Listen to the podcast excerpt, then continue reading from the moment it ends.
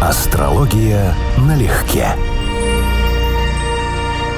Привет, Константин. Здравствуй, Анечка. Друзья, привет. Здрасте, здрасте. Кусачий привет. А что сразу кусачий? Что сразу угрожаете? А посмотри на дату, сопоставь с кусанием, и ты сразу поймешь, что говорить мы будем о прекрасных, любимейших моих скорпионах. А, ага, ну да. Жалящий привет, скорее, да. Угу. Будем поздравлять? Будем поздравлять. Фамилия первого скорпиона в нашем списке слишком известна, чтобы ее называть, посему спою почти. Мультфильм «Остров сокровищ» помнишь? Гениальнейший. Угу, помню. Колумб, который Христофор не ведал, что творил.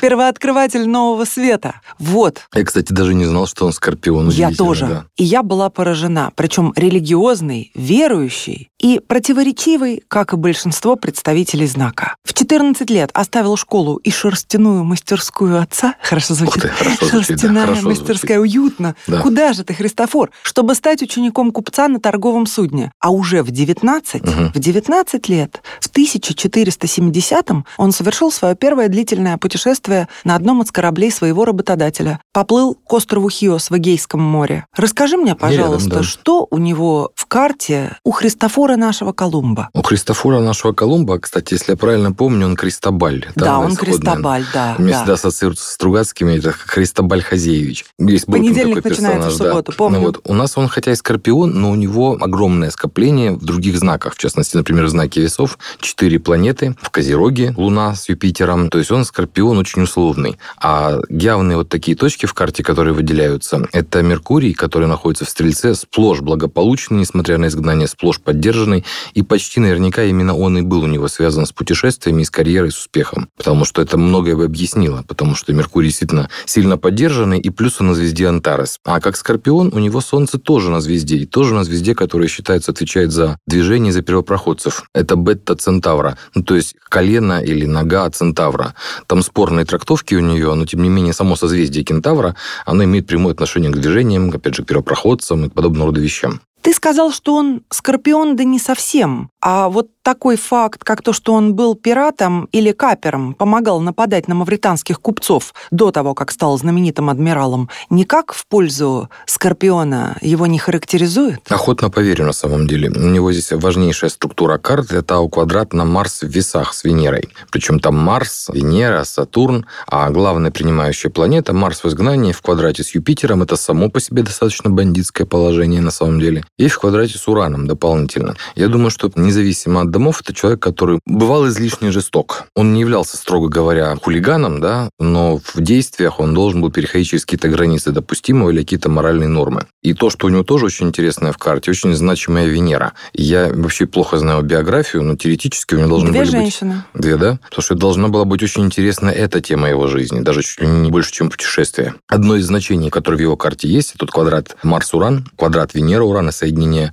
Венера-Марс. Это однозначно чувственная натура с какими-то своеобразными нюансами, с тем, что мы сейчас называем гендерной идентичностью или проявлениями половыми, да. Но без домов, конечно, будет очень сложно сказать, в какую сторону был нюанс. Но то, что эта тема важна в его жизни, вот просто к гадалке не ходи. Просто, видимо, история это не сохранила. Колумб даже во время своих легендарных экспедиций всегда помнил, что в первую очередь он самый обычный моряк. А поскольку плавание часто затягивалось, на корабле образовывался дефицит провизии и пресной воды, и он устанавливал себе рацион простого матроса, как все, получал одну кружку воды в сутки, чем вызвал уважение экипажа, и, наверное, благодаря этому в том числе матросы не устраивали бунта, как это часто случалось в те времена. Чувство справедливости. Это сильный аргумент за вот все те же самые весы, которые у него чрезвычайно важны и сильны, на самом деле, потому что там и Венера в обители, и Сатурн в экзальтации. И, скорее всего, у него Луна в Водолее, а не в Козероге, потому что есть спор от имени рождения. Если она в Водолее, то это очень четко будет описывать то, что ты говоришь, религиозный человек, потому что замыкается бисекстиль Меркурий, Нептун, Луна. Это буквально не только интеллектуальная склонность, но еще и эмоциональная потребность быть человеком праведным, быть человеком духовным. И Луна в воздушной стихии, особенно в Водолее, очень чувствительна вот к вопросам свобода, равенства, братства. То есть даже если это по субординации не положено, чисто психологически ему это должно было быть гораздо более понятно, чем Луне в Козероге, который как раз очень даже понимает иерархию. И еще интереснейший факт про жизнь матросов тех времен. Они находились на кораблях первой экспедиции Колумба в невероятнейшей тесноте на одного человека не более одного квадратного метра. Поэтому спали где придется в повалку и в трюме с животными, и на угу, ящиках. Угу. А подвесные койки и гамаки значительно позднее появились. Их да? у южноамериканских индейцев скопировали. Ух ты, я не знал этого. Между Думал, прочим, что они так и плавали в этих гамаках. И в туалет ходили только за борт. Ну, это логично. Умываться нечем угу. из-за дефицита пресной воды и постоянная качка. То есть даже сложно вообразить, какой уровень стресса у них должен был быть там. Что меня всегда вызывало восхищение и уважение, да, вот такой же, как Марс в весах, как у Колумба. Какая нужна воля, закалка и характер, чтобы вот первыми идти в космос, если вы видели где-нибудь эту капсулу, в которой эти люди летали, там просто, не знаю, кошмар клаустрофоба, или вот в ситуации с Колумбом или Магелланом, которые еще более тяжелых условиях устраивали свои путешествия, или тот же Ермак, который шел без карты, осваивал Сибирь, вообще не зная, вернутся ли они когда-нибудь. Ну, то есть это, конечно, удивительные люди. Вот все эти люди, конечно, удивительные. Какая нужна жажда приключений, интерес к новому, к неизведанному, да, что ты можешь пожертвовать всем. Ближе к концу жизни Колумб написал книгу под названием «Книга привилегий», в которой перечислил все обещания, данные ему испанской короной, которые она так и не выполнила. Я, когда читала, думала, вот воистину люди себе карму испоганили. Ну, Таких людей нельзя Власть обижать. редко бывает благодарна, это правда. Оказанная заслуга уже ничего не стоит. И умер он, вернувшись из четвертой экспедиции, без каких-либо привилегий со стороны лекарей своего времени, и погребли его без особенных почестей. То есть он настолько опередил свое время, что важность его путешествий, четырех путешествий, была признана только полвека спустя, когда из завоеванных Мексики и Перу в Испанию начали поступать драгоценные металлы. Угу. Вот тогда оценили. Да, я слышал, что он вроде даже не очень понимал, что он открыл Америку. Да, он так умер и не да? узнав. Но, тем не менее, он перед смертью засел за написание труда под названием «Книга пророчеств» и утверждал, что все его путешествия были божественными миссиями, которые направлял Бог. Ну, с учетом того, насколько в этом бисекстиле у него Меркурий, который, скорее всего, имеет отношение к путешествиям в Стрельце, насколько он важен, и что он связан с одной из ведущих звезд, которая имеет так называемый королевский статус Антарес, то да, в определенном смысле его действия направлял Бог, потому что Антарес считается стражем Запада, открытие континента, соответственно, изменение карты мира и так далее. То есть это не людские планы, по большому счету, его вели. А сейчас поговорим о женщине-скорпионе, которую уже при жизни называли Достоевским русской поэзии, идеолог символизма, единственная и неповторимая скорпион Зинаида Гиппиус. А-а-а. И эту единственность отметил в ней еще Александр Блок. А один из современников сказал так. «В небесной мастерской своей Господь Бог как будто удостоил ее ручной выделки, выпуская большинство других людей пачками и сериями без особых индивидуальных различий. Все стихи она писала от лица мужчины. Где-то была застенчива, закрыта от других в личной жизни, что для Скорпиона, да и вообще для любого умного человека, должно быть нормой. В то же время она окружала себя свитой, очень нуждалась в ней, очень нуждалась в поклонении и восхищении. А критические свои статьи подписывала псевдонимом Антон Крайний. Поведай, что видишь в карте? Ну, у нас время рождения неизвестно. Кроме этого, к стыду своему я должен признать, что Зинаиде Гиппиус я знаю ровно то, что она поэт, писатель и, и яркий, яркий, вот, яркий представитель Серебряного века вот, российской поэзии и литературы. И, собственно, здесь точка. Все, что я знаю, вот это вот я уже сейчас перечислил. Карта говорит, что она, да, она вот она выраженный скорпион, по причине, что у нее и Меркурий в скорпионе, поскольку она у нас деятель интеллектуального труда, писатель и поэт, то Меркурий, конечно, в скорпионе должен был отражать ее стилистику прям очень явно. А у нее не просто скорпионий. У нее позиция Меркурий-Юпитер, Меркурий-Плутон. Это человек с очень въедливым, очень критичным, очень системным и на самом деле достаточно злым, если так можно выразиться, умом. Если бы не вот это вот трин и секстиль от Венеры, который проходит подходит к этой оппозиции, она была бы человеком скорее прям всерьез злым на язык. Но Венера, конечно, смягчает эти проявления и в том числе дает ей вот литературный, писательский, поэтический талант. Точно так же, как Луна, Нептун, Секстиль, который у нее практически наверняка есть в карте. То есть она человек, который естественным образом призван вообще интересоваться красотой, мистикой, скрытой стороной явлений, при том, что ее ум по отношению к людям или каким-то явлениям, общественным явлениям, может быть, даже очень критично настроен. И еще раз, она должна была быть человеком непростым в общении, категорически несовместимым с какими-то видами людей вообще. Чисто внешне. Длинноватый нос, впалые щеки. Особенностью этой маленькой яркой головки были волосы и глаза. Длинные, то прищуренные, то широко раскрытые, зеленые, сияющие русалочьи глаза. Толстые золотые косы были положены над выпуклым лбом, как корона. А главное — рот. Странный, большой, неожиданный на этом красивом лице. Но во всяком случае невозможно было не заметить Гиппиус. Она это знала и этого искала и предложения руки и сердца сыпались как из рога изобилия. Но Зинаида для всех воздыхателей в личном дневнике, который она вела всю жизнь, интимном дневнике, припасла один единственный эпитет – дурак. Не удивлен почти ничем. Во-первых, человек действительно злой и на ум, и на язык. Очень точный, но все-таки достаточно неумеренный, слишком категоричный. Но Венера решает, как бы помогает справляться с этой ее натальной позицией, и ее интеллектуальные свойства в значительной степени не определяются, а украшаются действиями Венеры. Венера, однако, вполне себе земная, очень даже предметная. Это человек от реальности не оторванный в реальном быту и особенно в реальных чувствах. Но такое положение Венеры, как у нее, тем более там квадрат Нептун дополнительно, трин Юпитер, трин Плутон, она должна была любить флирт, она должна была любить соблазнять. Вот именно не влюбляться, а скорее влюблять в себя, потому именно. что это нечто, что помогало ей, меняло ее самооценку, облегчала ее собственную натальную позицию, а кроме того подпитывала фантазии и подпитывала ее творческую часть натуры. А позиция Сатурн-Луна, которая у нее в карте тоже есть, которая вот здесь присутствует почти наверняка, независимо от того, что время рождения мы не знаем, это еще раз про достаточно мрачную, достаточно минорную, возможно, трагическое мироощущение. Ровно в десяточку каждая фраза. Приятно. Я ничего не знаю совсем, к сожалению. Гиппиус часто спрашивала, говоря о каких-то малознакомых людях, а он интересуется интересным.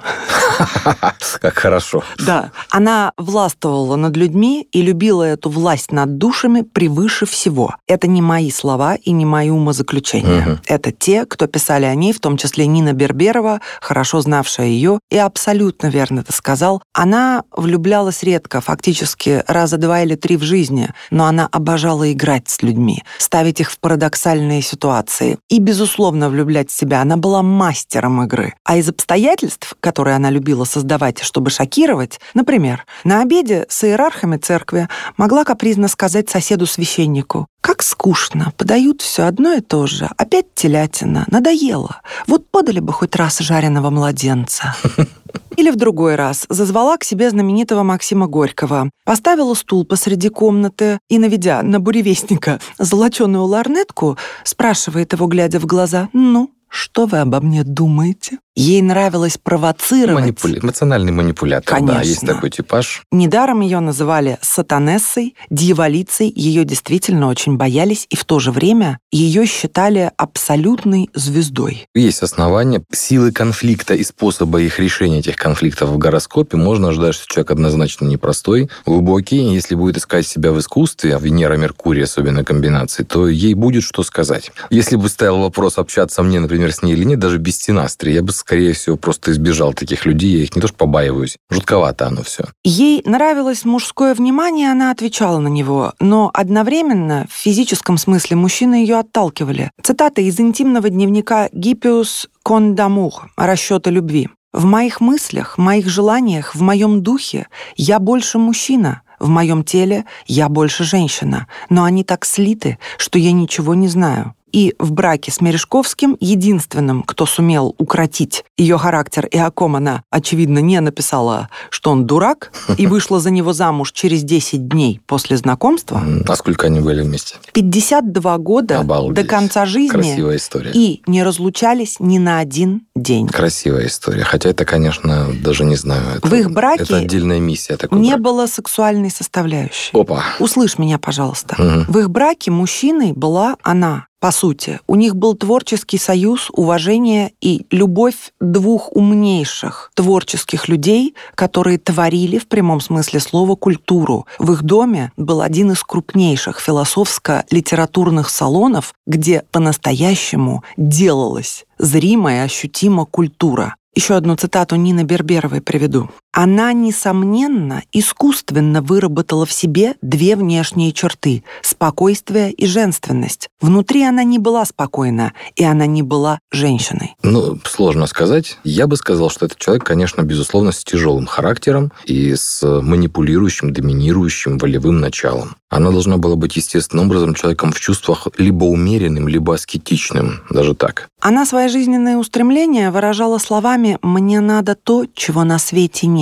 Вот это логично для аспектов типа Венера, Нептун или Луна, Нептун. И еще говорила «верю в любовь, как в силу великую. Верю, но знаю, что чуда нет и не будет. Не буду же просить подставить мне лестницу к облакам, раз у меня нет крыльев. Хочу того, чего не бывает. Хочу освобождения. Я люблю Дмитрия Сергеевича, его одного, и он меня любит. Но как любят здоровье или жизнь, а я хочу. Я даже определить словами моего чуда не могу. Конец цитаты. Что ей было Процентов надо? на 80 могу с ней согласиться. Вот верю в любовь. Но крыльев такого рода для такой любви у меня нет, поэтому делаем соответствующие выводы о жизни. Чего ей было надо? У нее Венера участник массы аспектов, она очень важна в карте, а это как раз описывает не только интерес к искусству, но и интерес к любви. И у нее здесь, с одной стороны, Венера тащит на себе нагрузку по разрешению чисто интеллектуального мировоззренческого конфликта Меркурия в оппозиции с Юпитером, Меркурий в оппозиции с Плутоном, а с другой стороны, Венера имеет по астрологическим терминам повреждение повреждения от Нептуна, это вот буквально фантазии, иллюзии, мечты, желание чего-то, чего нет, но я знаю, что оно должно быть, и оппозиция с Ураном, а это имеет прямое отношение к эпатажу, и, в общем-то, в женских картах может давать интерес к бисексуальности, но просто этого всего как бы вот в комплексе. Венера в Козероге, и Марс с Сатурном в соединении, то есть надо было бы ожидать, что это типаж, подлинная потребность которого не эпатаж, не подача, не манипуляция, подлинные внутренние потребности которого достаточно ограничены вплоть до скетичных. Зачитаю отрывок отрывок из стихотворения «Поцелуй». «Когда, Аньес, мою улыбку к твоим устам я приближаю,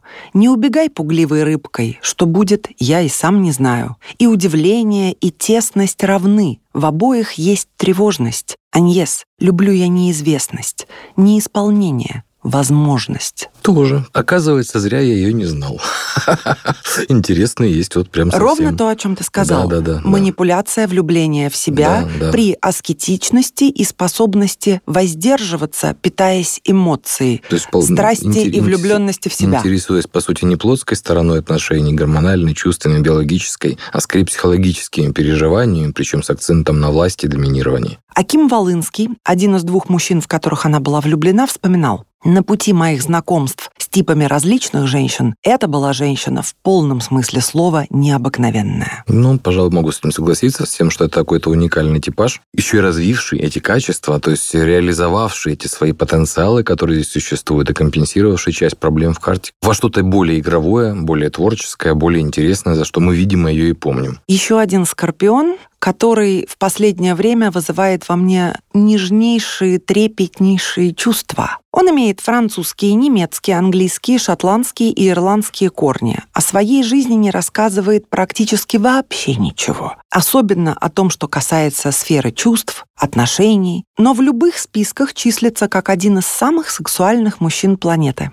Это Райан Гослинг, замечательный актер, фантастически приятный мужчина, которому сегодня исполнилось 42 года. Я о нем тоже знаю мало. Я это Ты имя... что, кино не смотришь? Нет, конечно, я визуально его помню, но он для меня прежде всего памятный тем, что встречался он, по-моему, я, я его первый раз заметил, Сандра Баллок, потом, по-моему, Рэйчел МакАдамс. Все верно. Сейчас у него тоже очень красивая актриса-жена, да? Ева Мендес. О, точно, да. Вот я, собственно говоря, знаю его с этой стороны, что как-то он очень хорошо прошелся по красивым актрисам в Голливуде. Да, Ева Мендес прекрасная ракиня, у них две дочери, они уже много лет вместе, и она на 6 лет старше. Он прославился в фильме «Дневник памяти», как раз с Рэйчел МакАдамс, он Мгм. там и играл. Великолепнейший фильм, хотя это абсолютно женская история. Я его сравнительно недавно пересматривала. Нарыдалась в сласть, давно так не плакала. Все отдала с этими слезами. Красота. Но его амплуа давно вышло за рамки мелодрам, Потом игра на понижение, сравнительно недавно с Брэдом Питом.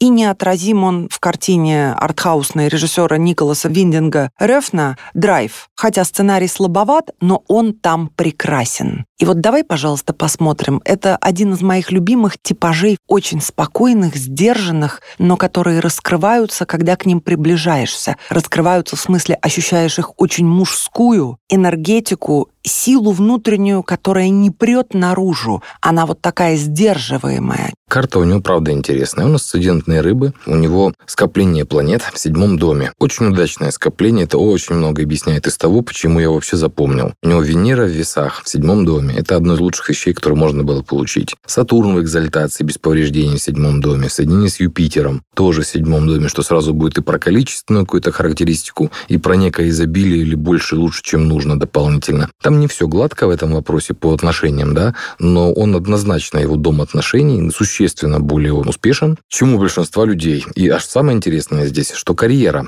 Правитель карьеры, из-за того, что МЦ у него в Стрельце, это тоже Юпитер, который находится в седьмом. То есть, если читать астрологически четко, то его карьера, его профессиональными успехами он обязан именно отношениям или деловым партнерским отношениям. Это несколько нетипично для людей в артистической среде, в том смысле, что обычно идет комбинация 5-10. А здесь карьера через партнерство, через других людей, через связи, через брак, через отношения. То есть вот прямой текст именно вот такой. А вот насчет скрытности, это да. Во-первых, асцендент в рыбах. Он сам по себе располагает к тому, что человек не склонен излишне светить какие-то свои свойства. А второй у него правитель 12 дома Уран в соединении с Солнцем. Для него естественная внутренняя потребность на самом деле быть, ну, немножечко в тени и немножечко в секрете. Для актера это не типовое сочетание, которое можно было бы ожидать, прямо скажем. Врачи говорили, что у него синдром дефицита внимания. А когда ему было 13, родители развелись, и он не скрывает, что это его здорово травмировало. Он после развода родителей остался жить с мамой и с сестрой. И говорит, видимо, поэтому у меня слегка женское мышление. Я очень хорошо понимаю, как, о чем и почему думают женщины.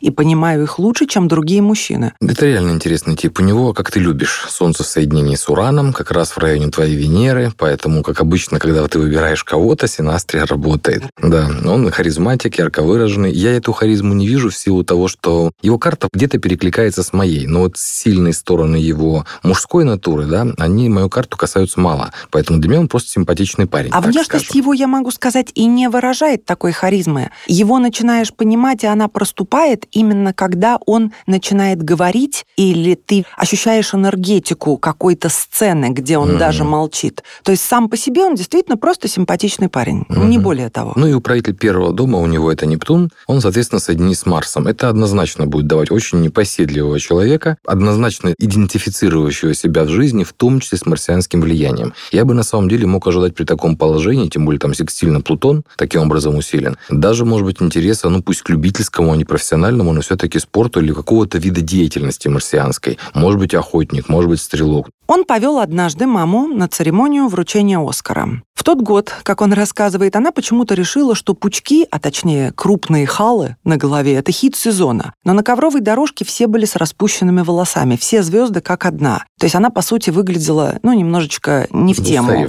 да. И он рассказывает, в зале мы сидели перед Рэйчел Вайс, и она все время подпрыгивала, чтобы можно было разглядеть, что на сцене из-за мамы. А мама только ниже сползала в кресле, естественно, расстраивалась. И тогда он наклонился, представляешь, к Мэрил Стрип, которую даже не знал, и сказал, не могли бы вы сказать моей маме, что вам нравится ее прическа? И когда пустили рекламу, Мэрил Стрип повернулась к его маме и сказала, знаете, а я ведь тоже хотела сегодня сделать пучок, жаль, что не решилась. И мама чуть не умерла от гордости. Какой сын и какой мужчина! Да, я хотел обратить внимание на второе. Первое мне абсолютно понятно, а второе – это человек, который настолько уверен в своем умении обаять даже незнакомую женщину, что он просто этим пользуется уже. Но ты знаешь, обратиться к самой Мэрил я об этом ради да. мамы нет, мотивация, это больше, да, чем но быть обаять. уверенным в результате. Ну, он знает, Мэрил этом... хорошая, вежливая. Она, да. конечно, никогда бы не отказалась. Но быть настолько чувствительным и тонким, чтобы не просто сказать, мам, Молодец. ты прекрасна, но это определенное выдающееся качество. Да, насчет понимания женской психологии он молодец. Теоретически с его седьмым домом он должен быть отвечающим на внешние проявления. То есть он должен быть человеком, который реагирует, а не провоцирует. То есть он должен уметь привлекать к себе внимание и отвечать на флирт, на интерес и так далее. Практически это разновидность женского поведения, только в мужском варианте. Это не человек, который будет добиваться, вот хотя понимаю, что мужского в нем много, да, но его партнерское, супружеское, брачное поведение должно определяться тем, что он пользуется теми возможностями, которые у него складываются, а не складывает эти возможности самостоятельно. Ну что теперь надо сказать? Дорогие скорпионы, я вас слишком люблю, чтобы выразить это человеческими словами. Ваши глаза — украшение моей жизни. А еще хочу поздравить Наталью Александровну, мою любимую Наташеньку, рожденную в один день с Достоевским. А так, скорпионы, просто будьте. И будьте полегче и улыбайтесь почаще. С днем рождения! С днем рождения! Астрология налегке.